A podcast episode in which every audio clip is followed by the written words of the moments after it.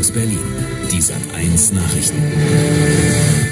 Einen schönen guten Abend und ganz herzlich willkommen heute unter anderem zu diesen Themen. Die Uhr tickt, dritter Tag des EU-Gipfels, Verteilung der Corona-Hilfsmilliarden weiter umstritten. Die Seuche im Griff, das sagt Kanzleramtsminister Braun, aber ist der Eindruck richtig? Und der Druck wächst, heftige Proteste in Israel gegen Pandemiepolitik der Regierung. Es ist Sonntagabend und wir hören immer noch nichts Konkretes vom EU-Gipfel aus Brüssel. Beim Geld und schließlich geht es um viel Geld, hört die Freundschaft eben bekanntlich auf. Und das gilt offensichtlich auch für Staats- und Regierungschefs. Weil sich die 27 nicht auf Haushaltsplan und Corona-Hilfen einigen können, droht der Gipfel zu platzen und die EU an der größten Krise ihrer Geschichte zu scheitern. Sebastian Plantold. Tag 3 des EU-Gipfels in Brüssel. Den hätte es eigentlich gar nicht geben sollen. Entsprechend gedämpft die Erwartungshaltung nach einer kurzen Nacht bei Kanzlerin Merkel. Ob es zu einer Lösung kommt, kann ich nach wie vor nicht sagen. Es gibt viel guten Willen, aber es gibt auch viele Positionen und so werde ich mich mit dafür einsetzen. Aber es kann auch sein, dass es heute zu keinem Ergebnis kommt. Denn offen gestritten wird jetzt auch über den künftigen EU-Haushalt. Dabei geht es um eine Billion Euro. Das ist eine Eins mit zwölf Nullen. Einige Staaten wollen die Verteilung des EU-Geldes an die Einhaltung von Rechtsstaatlichkeit koppeln. Denn in Staaten wie Polen oder Ungarn erodierte zuletzt das Recht auf Asyl. Pressefreiheit und Justiz wurden gestutzt. Beide Länder drohen mit einem Veto, sollten sie deswegen weniger Geld bekommen. I don't know what is the personal ich weiß nicht, was der persönliche Grund dafür ist, dass der niederländische Premierminister mich oder Ungarn hasst. Er ist der Meinung, dass Ungarn die Rechtsstaatlichkeit nicht respektiert und finanziell bestraft werden muss. Das ist seine Position, die nicht akzeptabel ist. Auch beim Corona-Wiederaufbaufonds steht vor allem Hollands Premier auf der Bremse. Man streitet weiter darüber, wie viele der 750 Milliarden Euro als nicht zurückzahlbare Zuschüsse oder als Kredite fließen. Außerdem, ob für diese EU-Hilfen die Nehmerländer Reformen umsetzen müssen und wie man die Umsetzung dann kontrolliert. Ich bin übrigens nicht, wie zuletzt berichtet, in der Situation, dass ich alleine gegen die anderen 26 Mitgliedstaaten stehe. Unsere Ideen wurden vom Ratspräsidenten in einem Kompromissvorschlag aufgegriffen. Und tatsächlich hat sich zu den sparsamen vier Niederlande, Österreich, Schweden und Dänemark jetzt auch noch Finnland dazu gesellt. Einfacher werden die Verhandlungen dadurch nicht.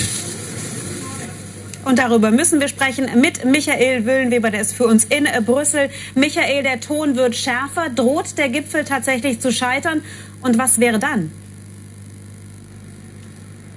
Also immerhin diniert man ja inzwischen wieder miteinander seit 40 Minuten und auf dem Tisch liegt durchaus Unverdauliches, zumindest für einige, auch für die Bundeskanzlerin, denn die sparsamen fünf, muss man ja jetzt äh, sagen wollen, die Milliarden für Zuschüsse noch weiter zusammenschrumpfen in inakzeptabler Weise, vor allen Dingen für die Italiener, die schrumpfen, die, die die schäumen, die wollen allerdings notfalls dann auch durch die Nacht verhandeln. Also es wird weiter gerungen. Es wäre natürlich eine herbe Schlappe für die Bundeskanzlerin, wenn da nichts herauskommen würde und bitter für Europa, denn es sollen ja nicht nur viele Milliarden sein, sondern schnelle Milliarden. Nur schnell würde auch gut helfen und von außen betrachtet wäre das natürlich auch kein schöner Anblick.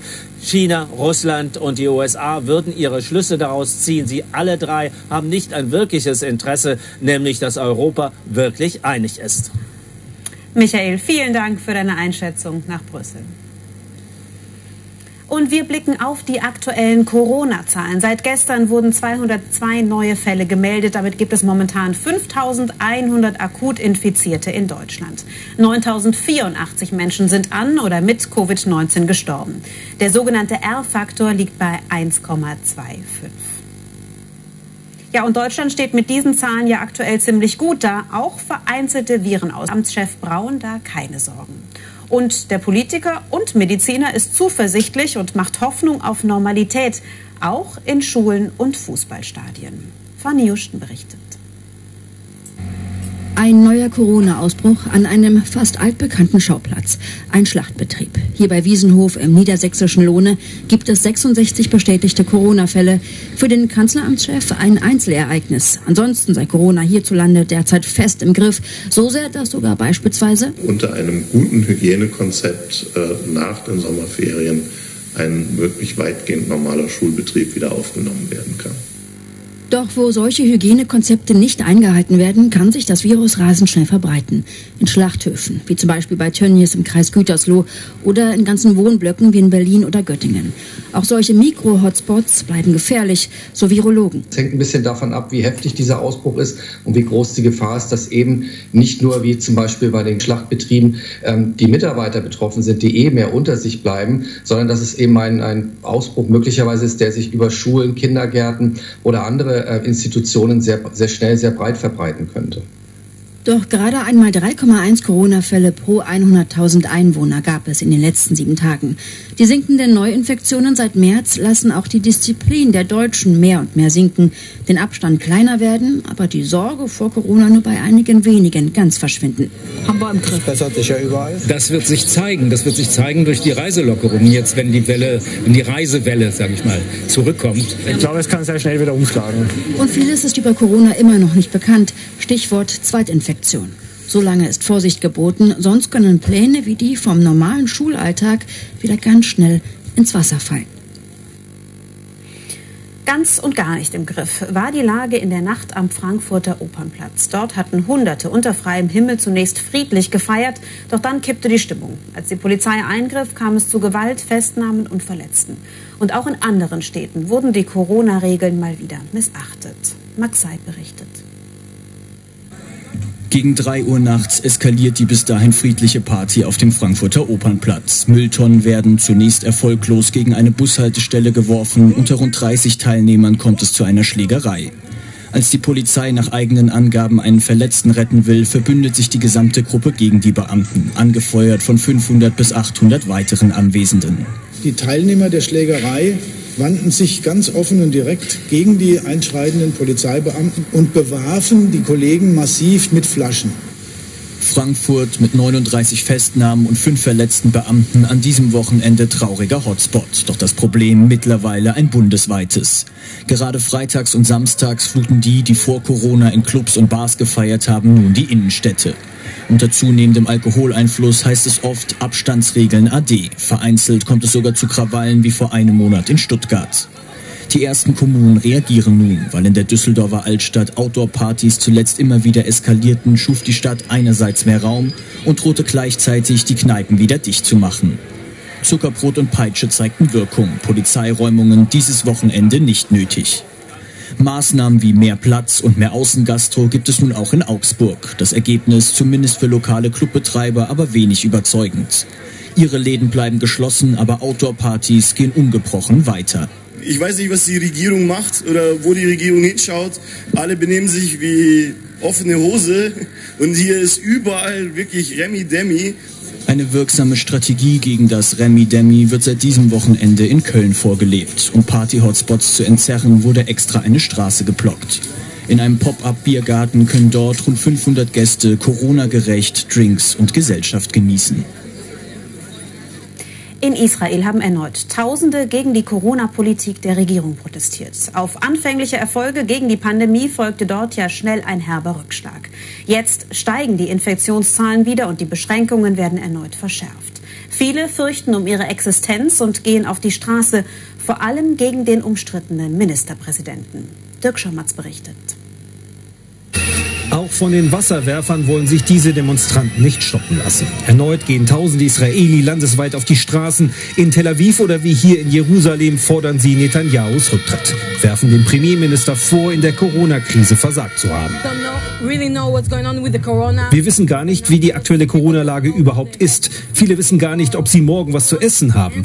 Wir wollen Antworten, wir wollen Lebensmittel, wir wollen unser Geld zurück. Und er meint, ich bin Fremdenführer und ich habe seit fast einem halben Jahr keine Arbeit mehr. So wie ihm geht es viel. Die Arbeitslosenquote ist auf über 20 Prozent angestiegen. Die Wirtschaft des Landes taumelt und auch die Zahl der Corona-Neuinfektionen klettert auf immer neue Rekordwerte. Zuletzt waren es über 1300 innerhalb von 24 Stunden. Und das, obwohl die Corona-Epidemie in Israel unter Kontrolle schien. Ende Mai hatte die Regierung die Corona-Maßnahmen gelockert, nach zwei Monaten strenger Ausgangssperren. Wohl zu früh räumt auch Netanyahu ein. Nun beschloss die Regierung einen erneuten Lockdown an Wochenenden. Geschäfte, Einkaufszentren, Friseure und Restaurants müssen dann geschlossen bleiben. Gleichzeitig soll ein milliardenschweres Hilfsprogramm Linderung bringen. Das Geld soll den Konsum wieder anregen und der Wirtschaft helfen. Es wird die Räder der Wirtschaft wieder schneller drehen lassen. Ich höre eure Not, versichert Netanyahu, ihr seid nicht allein. Doch genau so fühlen sie sich alleingelassen, denn Kritiker halten die Maßnahmen für ungeeignet. Und dann sind da noch die Korruptionsvorwürfe gegen den Premier. Der steht wegen Bestechlichkeit, Untreue und Betrug vor Gericht. Dort konnte Netanyahu jetzt in Abwesenheit einen Teilerfolg erringen.